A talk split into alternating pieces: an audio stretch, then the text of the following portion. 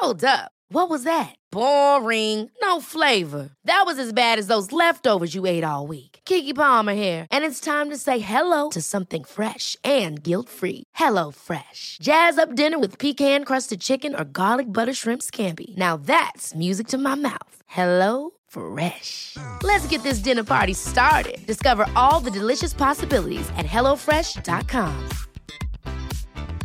Quality sleep is essential. That's why the Sleep Number Smart Bed is designed for your ever evolving sleep needs. Need a bed that's firmer or softer on either side? Helps you sleep at a comfortable temperature? Sleep Number Smart Beds let you individualize your comfort so you sleep better together. JD Power ranks Sleep Number number 1 in customer satisfaction with mattresses purchased in-store. And now, save 50% on the Sleep Number limited edition Smart Bed for a limited time. For JD Power 2023 award information, visit jdpower.com/awards. Only at a Sleep Number store or sleepnumber.com. Hey, it's Ryan Reynolds and I'm here with Keith, co-star of my upcoming film If, only in theaters May 17th. Do you want to tell people the big news?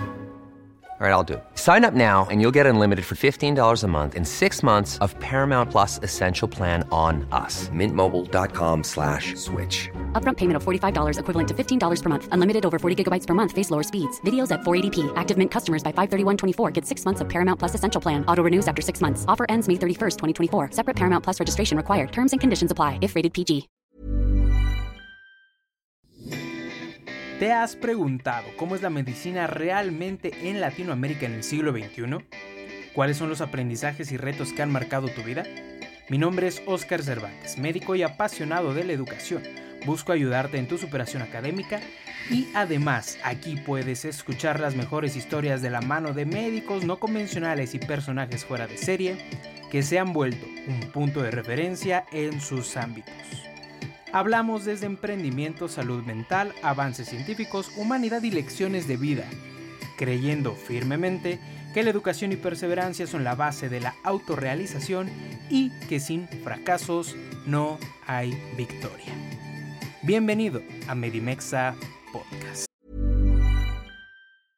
Ready to pop the question? The jewelers at BlueNile.com have got sparkle down to a science with beautiful lab grown diamonds worthy of your most brilliant moments. Their lab grown diamonds are independently graded and guaranteed identical to natural diamonds, and they're ready to ship to your door. Go to BlueNile.com and use promo code LISTEN to get $50 off your purchase of $500 or more. That's code LISTEN at BlueNile.com for $50 off. BlueNile.com code LISTEN. Ever catch yourself eating the same flavorless dinner three days in a row? Dreaming of something better? Well, HelloFresh is your guilt-free dream come true, baby. It's me, Kiki Palmer.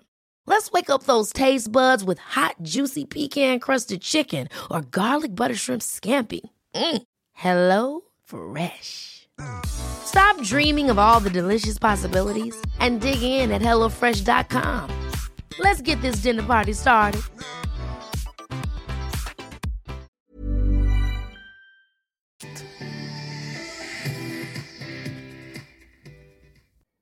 Hola, ¿cómo estás? ¿Cómo estás? Bienvenido a un episodio más de Medimexa Podcast. En el día de hoy vamos a estar hablando de un tema bien, bien importante y bastante interesante que tiene una relevancia muy, muy, pues, importante en el país. Vamos a estar hablando de tuberculosis. Esta enfermedad que anteriormente o en algunas ocasiones tal vez se ha asociado como la enfermedad de los pobres, este, la enfermedad de la pobreza, la enfermedad del tercer mundo, cualquiera de estas cosas, ¿no? Vamos a estar hablando un poquito más de ello, todo esto con puntos muy actualizados, o bueno, lo más actualizados que eh, nos es posible traerte para que estés pues al tiro, al día, al mero dente para esto.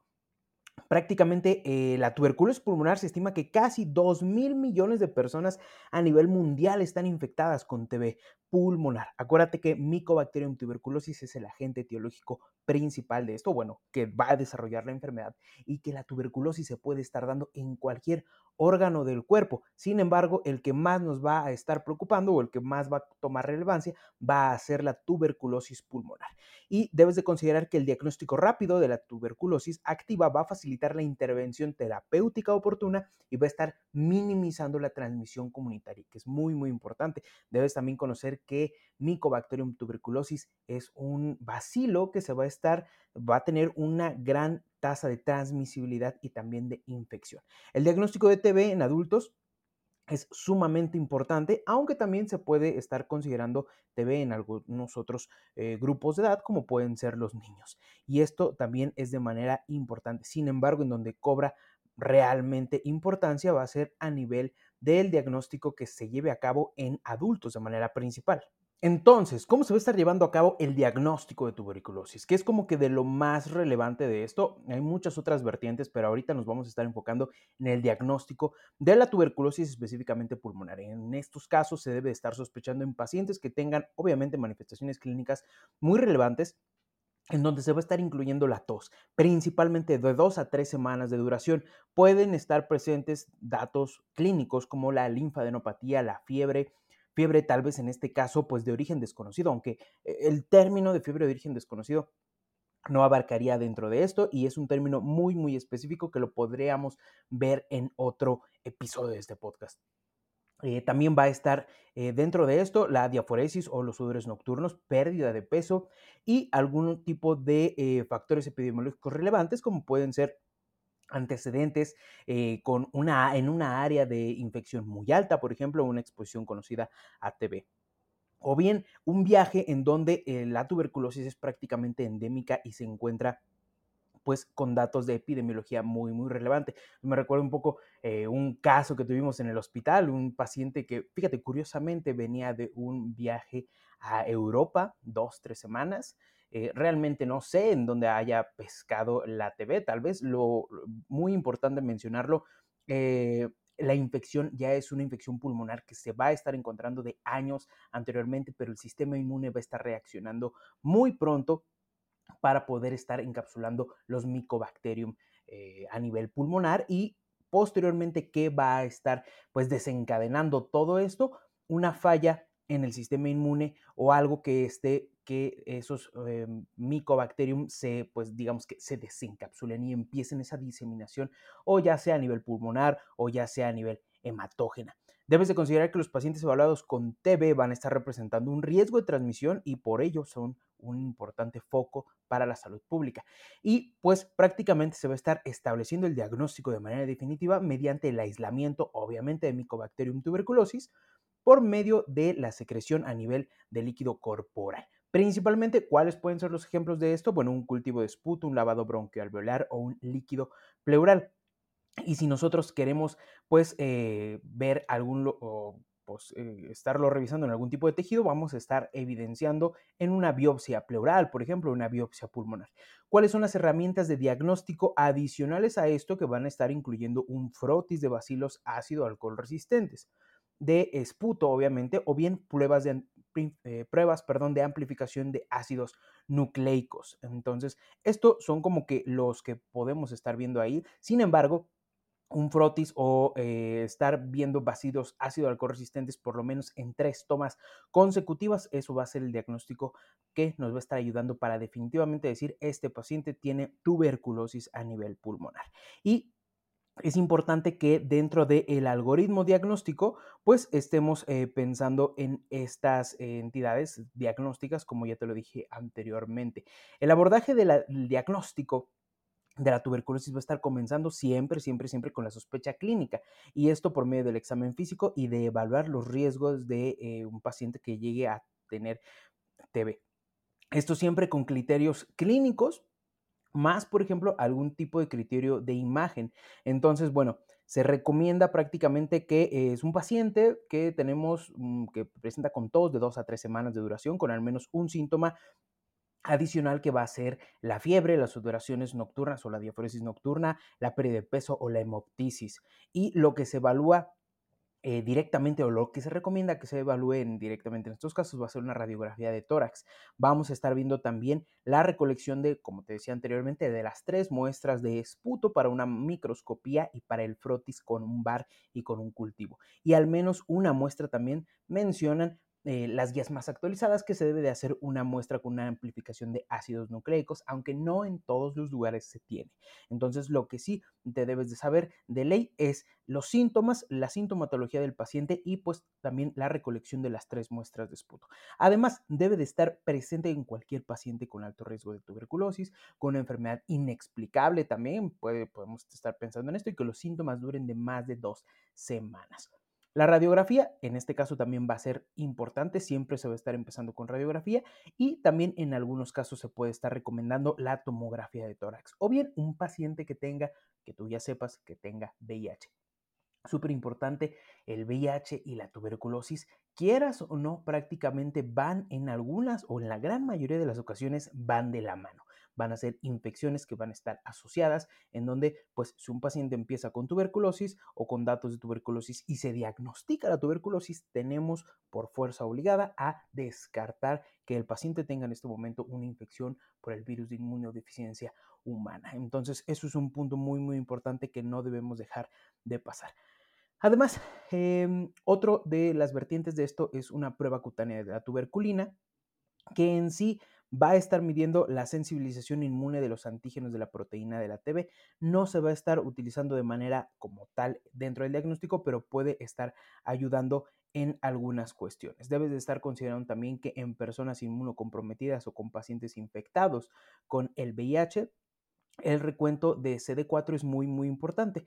Y en caso de que tengamos un paciente que tenga un recuento de CD4 de menos de 100 a 200, se deben de realizar cultivos de micobacterias en sangre y en orina. ¿Por qué? Porque, como te decía, esto puede ser en muchas ocasiones una diseminación hematógena o una diseminación a nivel urinaria y lo que nos puede estar desencadenando algún tipo de infecciones a cualquier nivel y es súper importante estarlo checando.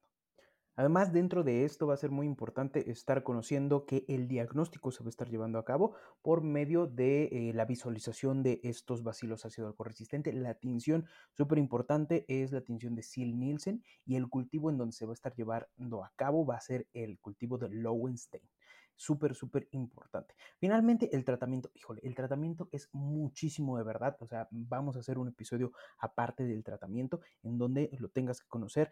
Eh, ¿Por qué? Porque tenemos eh, puntos muy importantes desde el punto de vista eh, de cada fármaco. Recuerda que son cuatro fármacos de entrada, pero tenemos puntos de vista muy importantes en el caso de los efectos adversos de los fármacos, en cómo van a estar actuando, en dónde van a estar actuando y lo vamos a ver esto por separado. Sin embargo, lo que sí nos vamos a quedar de momento va a ser prácticamente cuáles son los tratamientos que se van a estar llevando a cabo en principalmente en la tuberculosis. En este caso, el tratamiento que se va a estar llevando a cabo para un paciente con tuberculosis de entrada, de inicio, eh, que no sabías para nada que tenía la infección por TB, va a ser el siguiente. Como te decía, prácticamente van a ser cuatro. Va a ser la isoniazida, la rifampicina, la piracinamida y el etambutol. Cada uno va a estar actuando de manera diferente y muy puntual, lo cual vamos a abordar completamente en otro episodio. Sin embargo, también debes de conocer que esto va a ser basado en algo que se llama TAES, el tratamiento estrictamente supervisado, y que esto bueno, este medicamento va a ser el efectivo cuando nosotros tengamos una tuberculosis de reciente diagnóstico. Podemos tener también una tuberculosis resistente a los medicamentos, en donde vamos a estar teniendo diferentes eh, pues, definiciones para esto. Eh, la tuberculosis resistente a los medicamentos va a ser que prácticamente un micobacterium que es aislado va a tener una resistencia a uno o más fármacos antituberculosos de los que te dije anteriormente. Y posteriormente a eso vamos a tener definiciones diferentes. Por ejemplo, el va a ser un aislado de Mycobacterium que va a ser resistente a un agente de antituberculosis.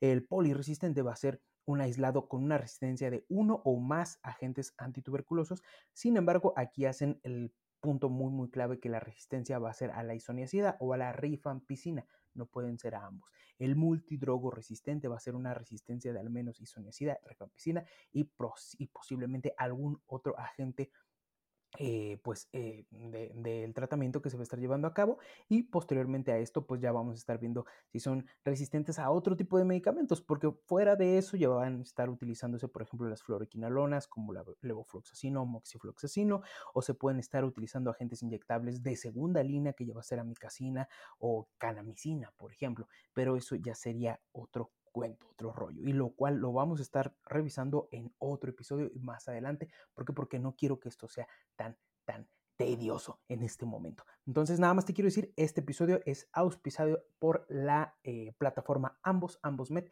Entonces, puedes encontrar mucha información aquí en AmbosMed, ambosmed.com, y te lo recomiendo si eres estudiante de medicina o si estás en cualquiera de los grados académicos. Nos estamos viendo, mi nombre es Oscar Cervantes y es un placer estarte dando esta información para ti.